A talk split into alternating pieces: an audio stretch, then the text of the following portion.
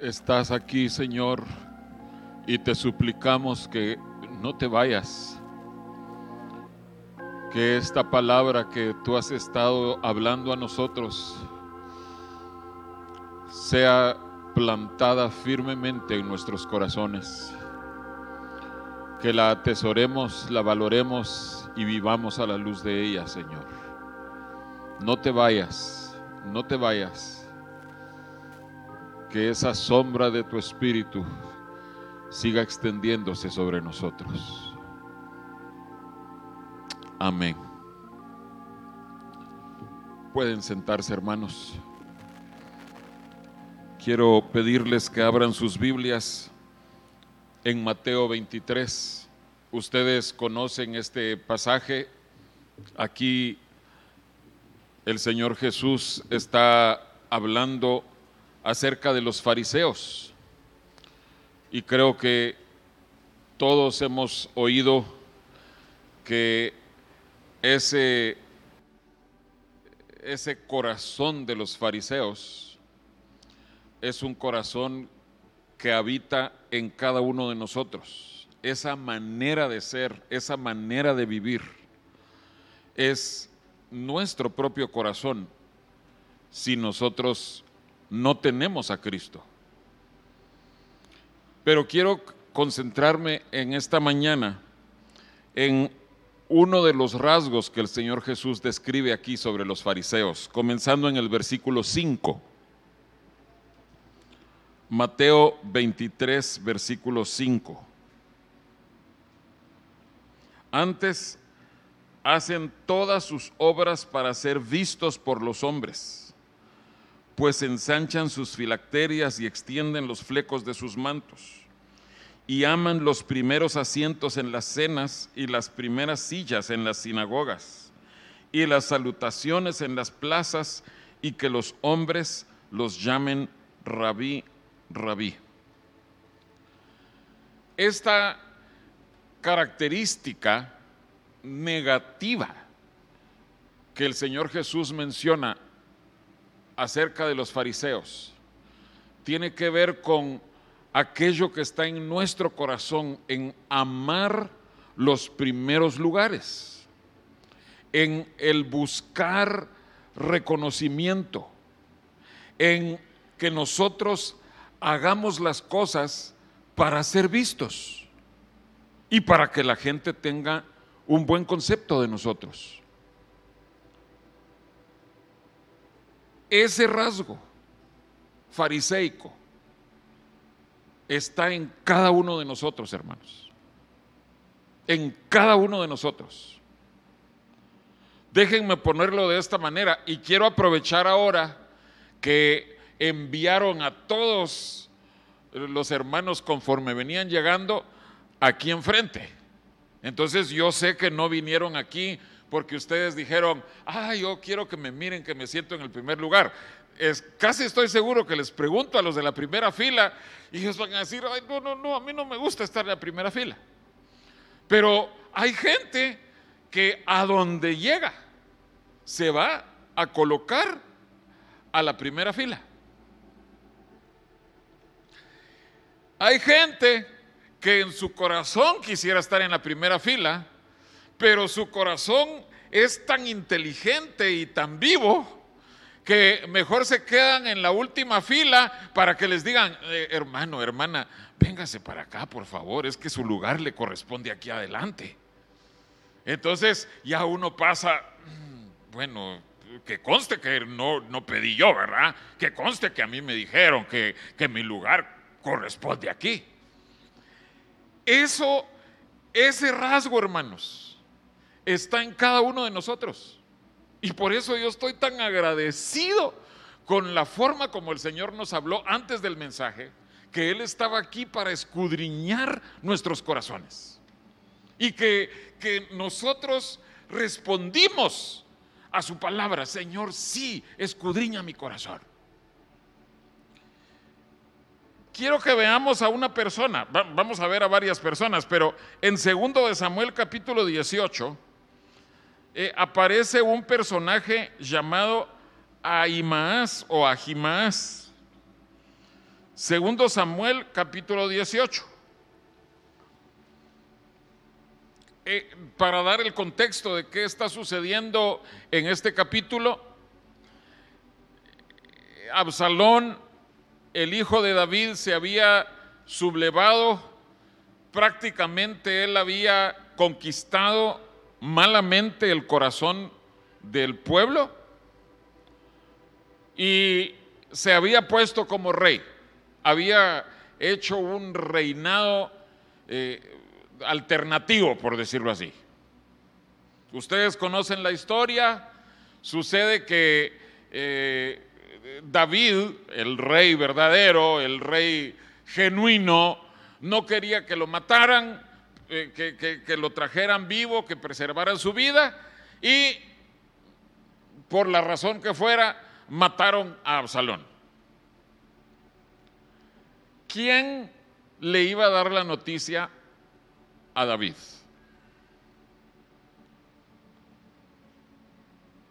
Entonces, aquí entra en escena Ahimaas, hijo de Sadoc. El solo mencionar el nombre Sadoc, uno dice, wow, es, de una familia bien, eh, importante ahí en, en Israel. Versículo 19 de segundo de Samuel 18. Prestemos mucha atención a esto. Entonces Ahimaas, hijo de Sadoc, dijo, correré ahora y daré al rey las nuevas de que Jehová ha defendido su causa de la mano de sus enemigos. Respondió Joab, Joab era la autoridad en, esas circunstancias. Hoy no llevarás las nuevas, las, llevará, las llevarás otro día. No darás hoy la nueva porque el hijo del rey ha muerto.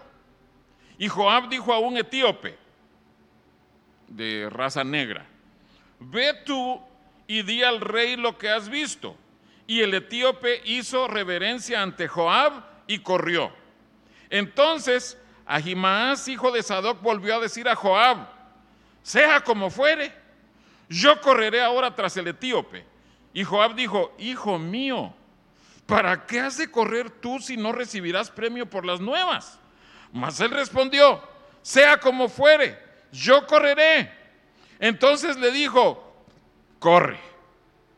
Corrió pues a Imaás por el camino de la llanura y pasó delante del etíope. Si ustedes saben, los etíopes en la actualidad son de los mejores corredores eh, de, fondo, de distancia, pero Ahimaas por su ímpetu, por su afán de él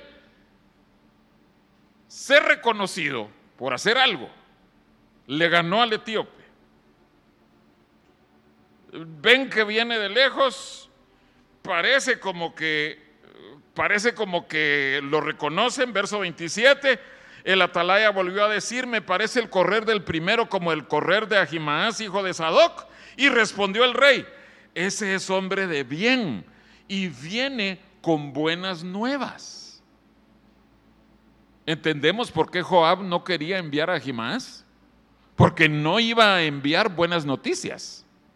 Las noticias eran las peores que podían existir. Absalón murió. Claro, Joab lo había matado, ¿verdad? Y, él fue en contra de la, palabra de David, pero e, eso es, eh, no es el punto. Joab quería guardar la reputación de Ahimaas. Por eso le dijo, cuando haya, en otras palabras, cuando haya buenas noticias, yo te mando a ti. Tú tienes tu lugar. No te preocupes. Pero estas son malas noticias. Entonces, prefiero enviar a alguien más.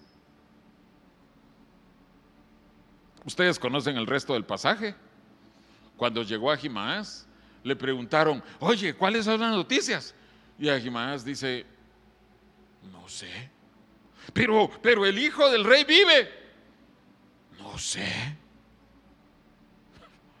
O sea, Ahimaaz, en su afán por hacer algo visible, notorio, ni siquiera sabía cuál era el mensaje que tenía que llevar. Pero su afán por sobresalir pudo más que él. Joab le estaba buscando el bien a Ahimaaz, pero Ahimaaz no lo vio así. Muy seguramente Ahimaaz ha de haber pensado, ah, es que Joab no me lleva bien, es que Joab no quiere que yo destaque, es que Joab, que todo, eh, él, lo quiere hacer todo y, no deja que nadie eh, brille. No. Ahimaaz estaba recibiendo un favor de parte de Joab. No quería que Ahimaaz fuera conocido por ser portador de malas noticias.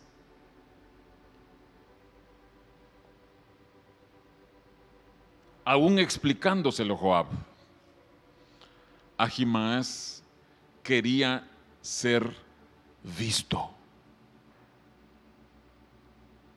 O como Jesús lo describió en los fariseos, amaba los primeros lugares.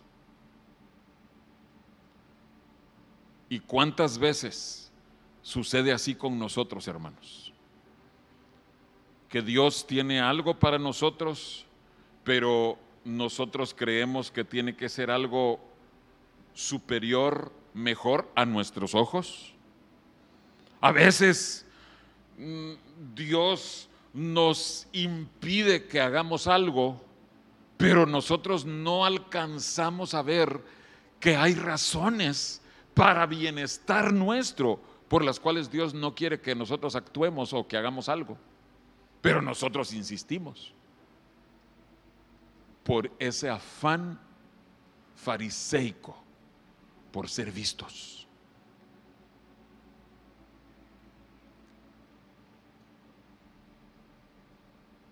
Jeremías le dijo a Baruch, si quieren anoten esa, esa cita, en Jeremías 45.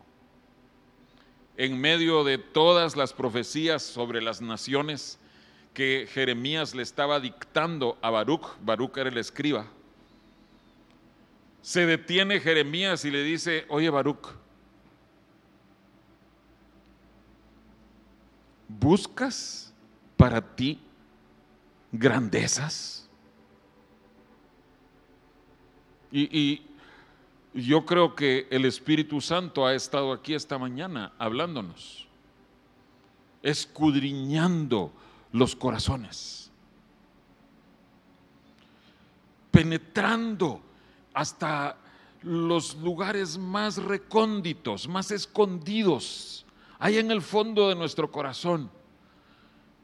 Y el Espíritu Santo nos pregunta, igual que a Baruch,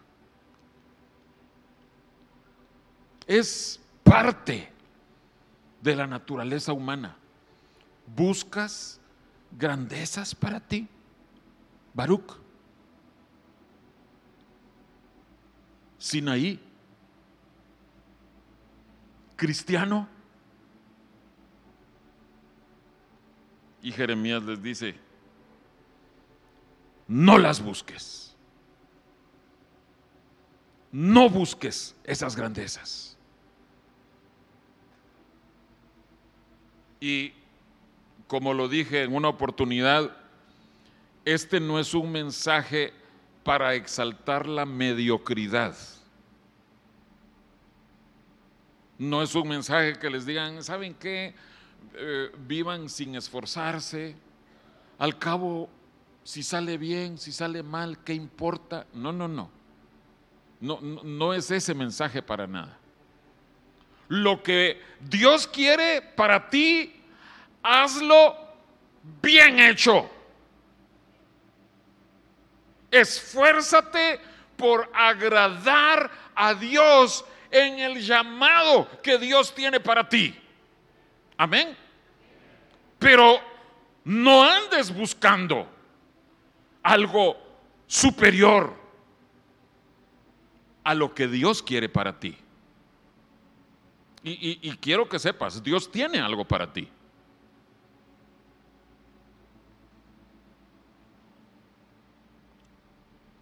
El asunto es este, que nosotros debemos aceptar lo que Dios tiene para nosotros.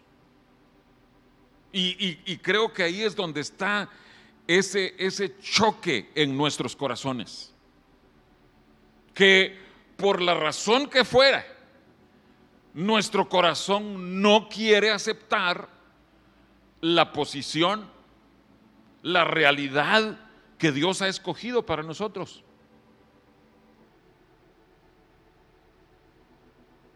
No, no, no, no, no, no estamos contentos con lo que Dios quiere de mí.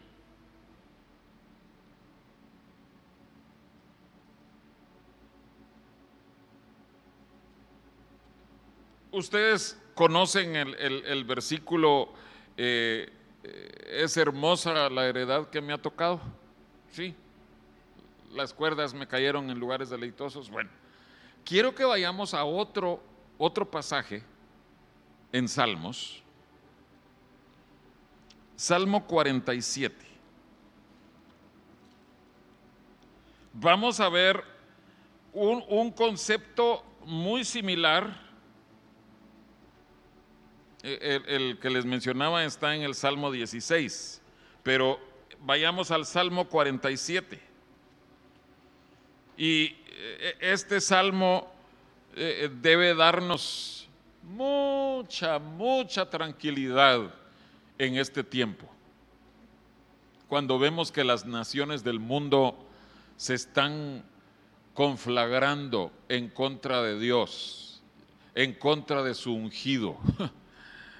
cuando vemos que maquinan cosas horribles en contra de la humanidad y en contra de los cristianos, es lo peor.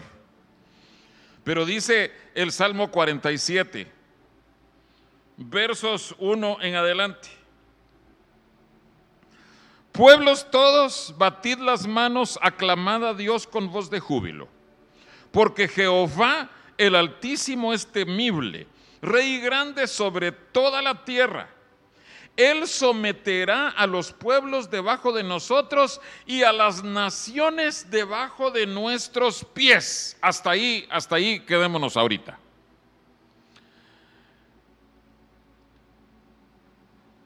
Aquí los, los escritores, los hijos de Coré, están dejando claro que Dios tiene el poder sobre todas las naciones de la tierra. Y, creo que necesitamos ser recordados de ese punto, de esa verdad tan importante. Dios someterá, Dios gobierna, Dios conquista a todas las naciones.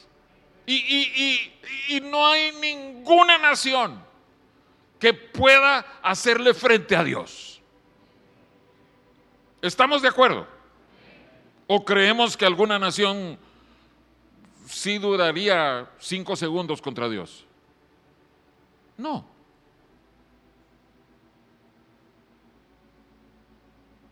Ahora veamos el versículo 4.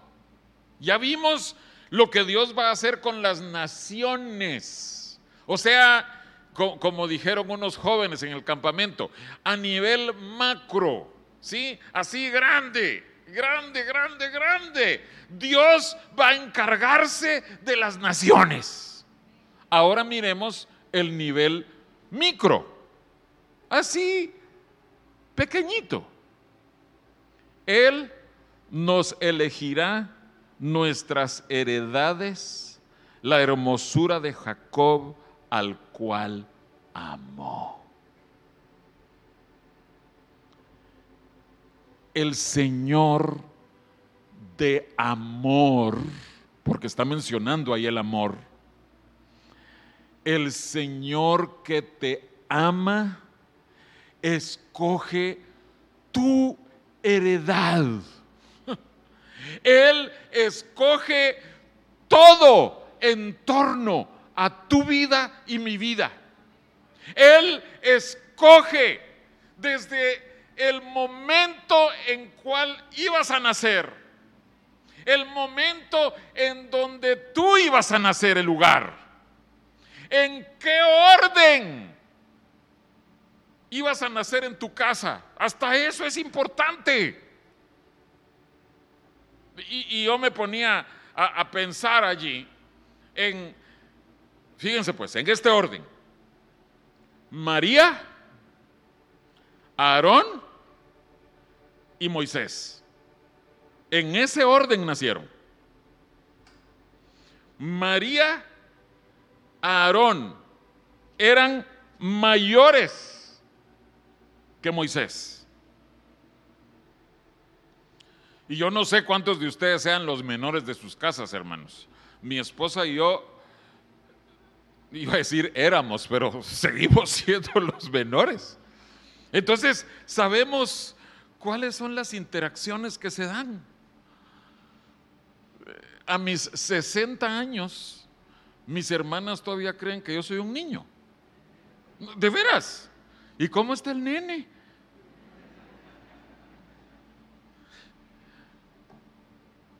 Hermanos, yo no sé en, qué momento yo eh, eh, eh, voy a, llegar a ser adulto a los ojos de mis hermanas.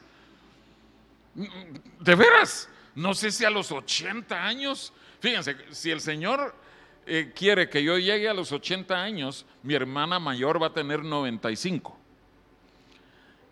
Si el Señor no ha venido y si nos tiene con vida.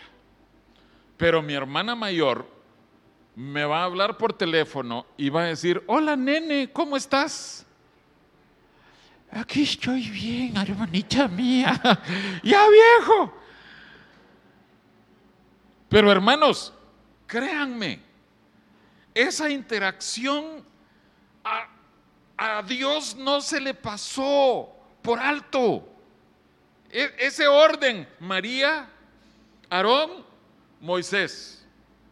Y fíjense, Moisés, el hermano menor, el, chiquito de la casa, a quien María había cuidado de bebecito, que, vio que ahí se estaba asomando eh, a, la arquilla de juncos la, la hija de Faraón. Eh, entonces por eso es que los mayores se sienten, no, si, si, si este bebecito, si yo no lo cuido, se habría muerto. Y, 40 años lo siguen pensando, 40 años después.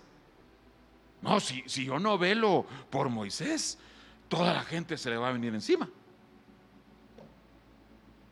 En, números 11, eh, no vamos a ir ahí, pero ustedes conocen el pasaje.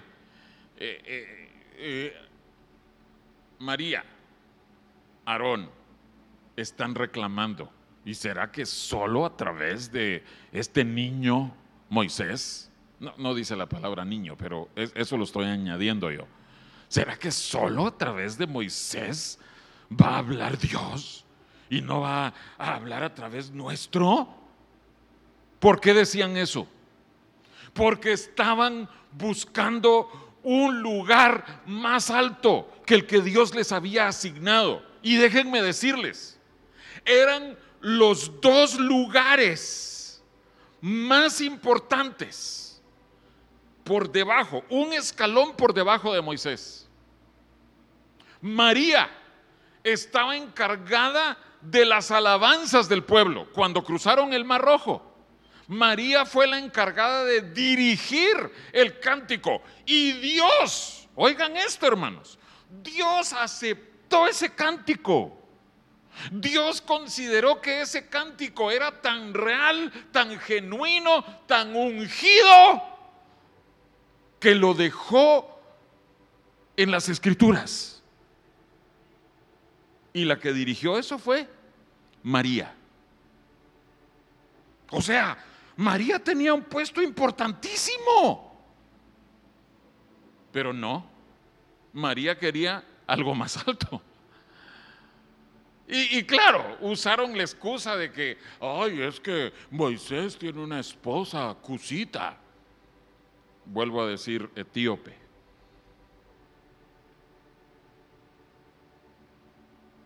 Aarón. Aarón era el sumo sacerdote. Es cierto, Moisés era el personaje político, la autoridad política, e, era el líder supremo del pueblo. Pero en cuanto a posición espiritual para efectuar los sacrificios, las ofrendas y entrar al lugar santísimo una vez al año. Aarón, Aarón era el indicado. Pero Aarón no estaba contento con eso. Él reclamó también. ¿Cómo? ¿Por qué? Si es el hermano chiquito. ¿Acaso solo por él va a hablar Dios? No, a través nuestro también. Les decía, Dios tiene algo para cada uno de nosotros. No importa cuál sea nuestro trasfondo. Les presento a dos de los personajes escritores más prolijos, de los participantes más importantes en la historia de la iglesia primitiva, Pedro y Pablo. Pablo, ya conocemos cuál era su, por decirlo así, sus credenciales. Los pueden leer en Filipenses 3 era un tipo ilustradísimo, preparadísimo. Y Dios necesitaba a alguien así. Pedro no tenía prácticamente ninguna instrucción. Pedro, de lo que sí sabía, pero aún así Jesús le, le, comprobó que no sabía tanto, era de la pesca. Era un pescador. No sabemos incluso si supiera leer. Yo creo que sí sabía leer, pero eh, eh, cuando él predicó, él hizo un recuento en varias ocasiones de, de, la historia de Israel, aplicándola a lo que estaba sucediendo en la iglesia primitiva. O sea, algo de conocimiento sí tenía de las escrituras, pero no tenía la preparación que Pablo tenía. Y Dios tenía algo para Pedro también. Entonces, no es asunto de que nosotros digamos, ay, es que, déjenme ponerlo de esta forma, es que yo no he podido ir al instituto bíblico. No, Dios puede hacer algo contigo en tu vida, algo glorioso, aunque tú no hayas podido ir al instituto bíblico. Por otra parte, si tú puedes reservar los sábados en la tarde, está el instituto bíblico aquí por, por extensión y tú puedes estudiarlo. Pero a lo que voy es esto. La preparación que Dios tiene para cada uno es diferente, pero Dios tiene algo para cada quien. Y tú y yo tenemos que estar contentos con lo que Dios escoge para nosotros. ¿Qué nos toca hacer? Vayamos por favor a Lucas capítulo 16. ¿Qué nos toca hacer? Entendiendo que Dios tiene algo para cada uno, entendiendo que sí hay algo que Dios quiere para ti. Dice Lucas 16, versículos 10 al 12. El que es fiel en lo muy poco, también en lo más es fiel Y en lo que en lo muy poco es injusto, también en lo más es injusto. Pues si en las riquezas injustas no fuisteis fieles, ¿quién os confiará lo verdadero? Y si en lo ajeno no fuisteis fieles, ¿quién os dará lo que es vuestro? Aquí está hablando de tres distintas áreas en donde tú y yo tenemos que mostrar fidelidad, fidelidad, fidelidad. Dice, en lo muy poco, tal vez Dios sí te dio algo que parece ser muy poco, pero eso muy poco, Dios te lo dio como, por decirlo así, un campo de prueba. Y si tú eres fiel en lo muy poco, entonces Dios va a darte algo más, pero no porque tú quieras sobresalir. No va a ser porque tú estés quejumbroso todo el tiempo. Ay, es que yo quién soy. Es que yo lo único que tengo es esto y, no sirve para nada. No, sé fiel. Sé fiel en eso poco y Dios se encargará de darte algo más. Luego dice, si en las riquezas injustas, las riquezas injustas, eso está hablando acerca de las cosas terrenales, no cosas espirituales, sino cosas terrenales. ¿Quieres tú tener algo eh, espiritualmente valioso? Dios ve cómo te estás conduciendo tú con las cosas injustas, terrenales, mundanales. ¿Eres tú fiel en tu trabajo? A pesar de que tu trabajo no es ser un pastor. ¿Eres tú fiel en lo que te ordenan tus padres? Eh, si, si todavía estás bajo el dominio de tus padres. Ay, no, pero esas no son riquezas injustas, ¿verdad? Lo que tus padres te digan y tú lo obedeces, el Señor después va a decir, este muchacho, esta señorita está calificando para cosas mayores. Y si en lo ajeno no fuisteis fieles, ay hermanos, esa es la realidad de la gran mayoría de nosotros cuando nosotros trabajamos en cualquier otra área, porque muy pocos son dueños, muy pocos son ellos los, los, encargados de las cosas.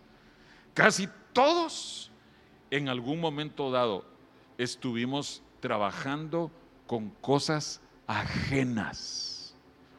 ¿Cuánto te esfuerzas tú por las cosas que le pertenecen a alguien más?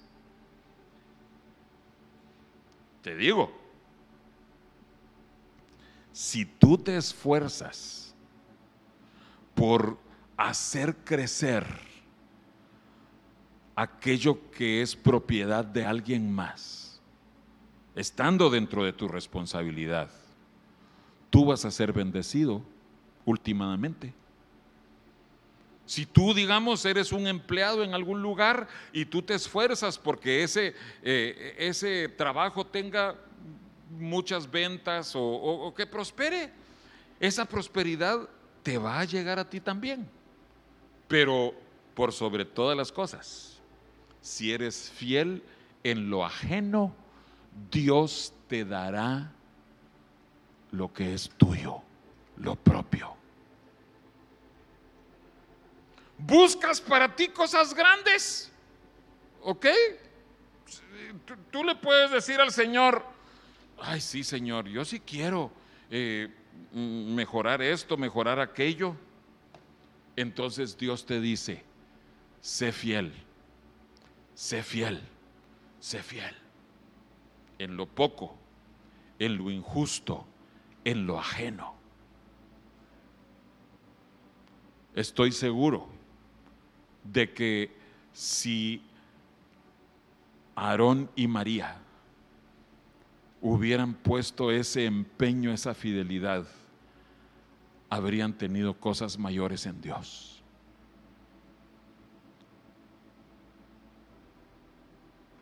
el Espíritu Santo nos dijo que estaba escudriñando nuestros corazones.